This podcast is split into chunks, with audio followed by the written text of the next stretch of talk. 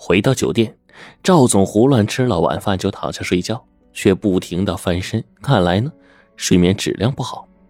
张海就计上心来，他躺在床上不停的咳嗽，也像烙饼一样翻身，可是赵总却始终不说话。天色渐渐黑了，想到还在电影院的柳梅，张海感到时间紧迫呀，开始拼命的打呼噜。赵总虽然小声嘀咕什么，但就是不开口。眼看天彻底黑了，张海心急如焚。柳梅的电话不停打过来，他只能按掉电话，发信息说马上就到。但是这样下去的话，肯定不行啊！张海心一横，拿出了绝招。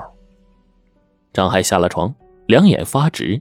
先是满地滑了，然后直起身子，满脸遗憾的摇头，再到沙发上去滑了，最后在赵总的床上滑了起来。赵总越看越瘆人呐，正想询问着呢，张海用双手捧起赵总的脑袋，左拧一下，右拧一下，赵总吓得反而不敢出声。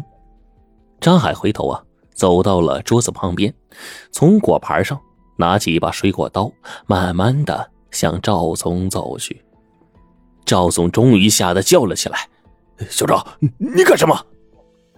张海一副如梦方醒的样子，看着手里的刀，紧张的说：“赵总，实在对不起啊，我我有梦游症，小时候我爸就把我捆起来睡的，有有一次我把我爸脑袋当西瓜，差点给劈了。”赵总回想起他刚才的动作，一身冷汗呢。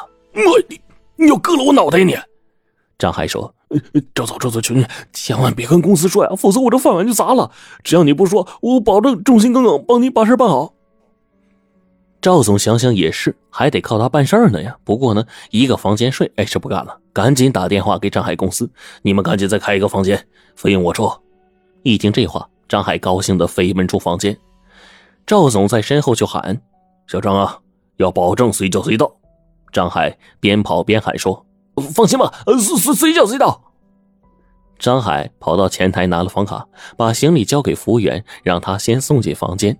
张海正想出门提行李的服务员小声说：“我们酒店呢有很多特色服务，您看看，随时打电话啊。”说完，还塞给他一个信封。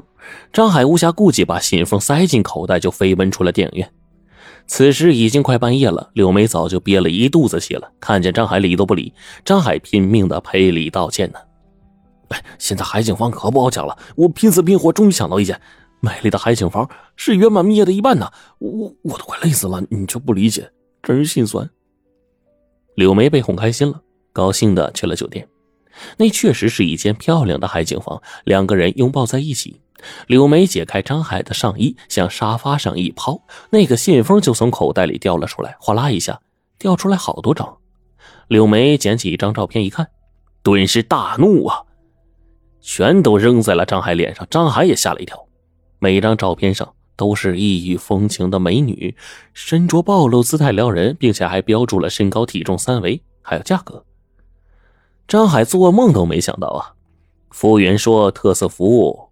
指这个呀，他对天发誓，说这是服务员硬塞给自己的。好在呢，柳梅最后还是信了呢。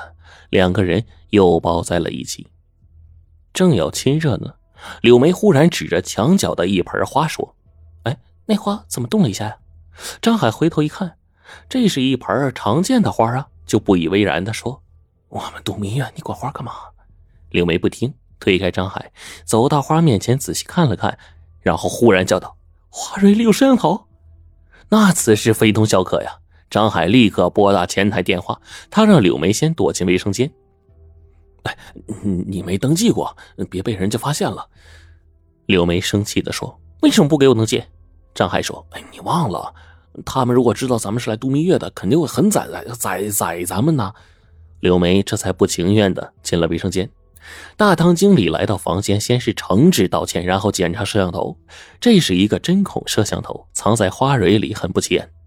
大堂经理就说：“说，这个肯定不是酒店行为。你想啊，如果酒店要装摄像头窥探顾客的话，肯定有更隐蔽的方式。这花啊，每天都要换，只有打扫房间的服务员才有机会这样做。我立刻查清楚并开除这人。您不要报警啊，这对对我们酒店的声誉很不利。”希望您谅解呀，大堂经理说着呀，简直要跪下了。张海心里有数，如果他报警的话，警察必定来查，势必啊会惊动赵总。赵总要是知道自己是来度蜜月的，肯定让公司换人，自己的饭碗也就保不住了。因此啊，他假装大度的说：“我给你个面子，不过你们酒店确实该注意啊。你看看这照片，就是送我行李的服务员塞给我的。”大堂经理满脸羞愧的说：“肯定是他装的摄像头，我马上开除他。”一番折腾，小夫妻总算可以休息了。柳梅嘀咕着说。这蜜月怎么度的跟做贼似的？张海心虚的说不出话。第二天，张海一大早带着柳梅去吃海鲜。巴厘岛的海鲜呢很不错。柳梅把昨天晚上的不愉快啊都忘掉了。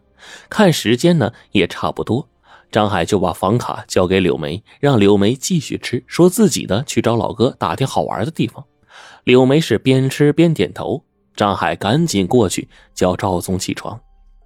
赵总呢，明显是没有睡好，脸色发青，眼泡发肿。他随意吃了早点之后，就不停打电话。电话接通，张海开始翻译，对方说今天可以见面，并给了一个地址。挂了电话，张海奇怪的问：“怎么对方说让你准备好钱的呀？”赵总说：“那是货款，买设备不得给人家钱吗？”张海说：“您您不是来考察的吗？定金呢？”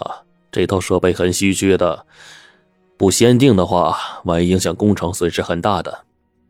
张海呀，心里还是存有疑虑，但是呢，也没说什么。他恨不得赶紧把事情办完，好回来陪柳梅呀，赶紧催赵总快出发呀。赵总犹豫了一下，从口袋里呢掏出五百美金给张海：“小张啊，一会儿到了客户那儿，你要好好表现啊，这是小费，你拿着。”张海以前也收过小费，不过呢，从来没有给的这么大方。他试着说：“赵总有什么需要，我一定尽力。”那群客户脾气不太好，万一发火，你别害怕，要保护好我，不能丢了咱们中国人的脸。张海心说：“这什么客户啊？”但嘴上呢，还是满口答应。很快，两个人照着地址找到了一处民宅，门口有几个守门人，满脸横肉。屋内呢，一个本地中年人坐在木椅上，身边还站着几个大汉。中年人用英文说：“你把钱打过来就行了，干嘛专程跑一趟？”张海翻译之后，赵总哼了一声：“我亲自来，我不放心。钱给你了，货呢？谁能保证都给我了呀？” 中年人微微一笑说：“呵呵，我做这一行很久了，一向是言而有信。”张海又给翻译了，然后赵总说：“钱我带来了，货给我看看吧。”中年人站起身就进了里屋，赵总也跟着进去了。